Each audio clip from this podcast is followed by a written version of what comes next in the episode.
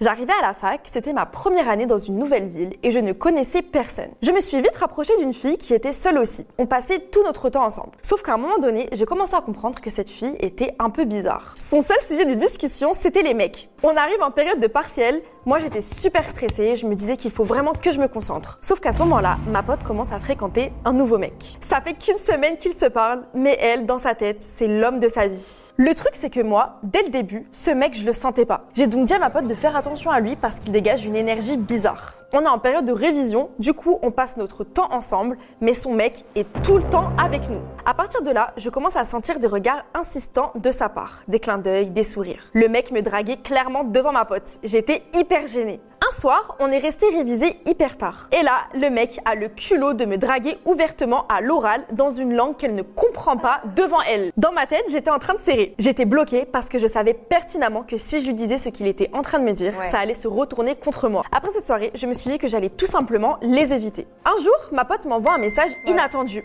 J'ouvre et je vois qu'elle m'insulte de tous les noms. Elle me dit que son gars lui a dit que je m'éloignais d'elle parce qu'on se parlait lui et moi et qu'on commence à créer un truc ensemble, sauf que c'était carrément faux. Je réponds à ma pote et je lui dis mais tu vois pas ce qu'il est en train de faire? Il est en train de te rendre folle, il te retourne le cerveau. Elle me croit toujours pas. Un jour, je sortais des cours. J'allais prendre le bus et j'avais oublié ma carte de transport. J'étais en panique parce que j'habitais trop loin de la fac et je pouvais pas rentrer à pied. Le mec en question était à côté. Il vu et il me propose de me déposer chez moi car c'est sur son chemin. J'accepte un peu à contre-cœur parce que j'avais aucune autre solution. Il me dépose et une fois arrivé devant chez moi, il me propose d'aller manger un bout. Moi, je me sentais grave redevable donc je lui dis OK, pourquoi pas. Et là, le mec me suit. Il commence à rentrer chez moi, à retirer ses chaussures, à se poser sur le canapé et tout. Et là, il me dit, en fait, viens, on reste et on regarde un film. Je suis hyper mal à l'aise, mais j'osais pas le mettre à la porte, donc je lui ai dit, ok, vas-y. Je m'assois sur le canapé, mais je laisse quand même un espace entre nous. Il allume la télé, et là, je vois qu'il commence à poser sa main sur moi et qu'il tourne sa tête pour m'embrasser. Je me suis reculée d'un coup et je lui ai dit,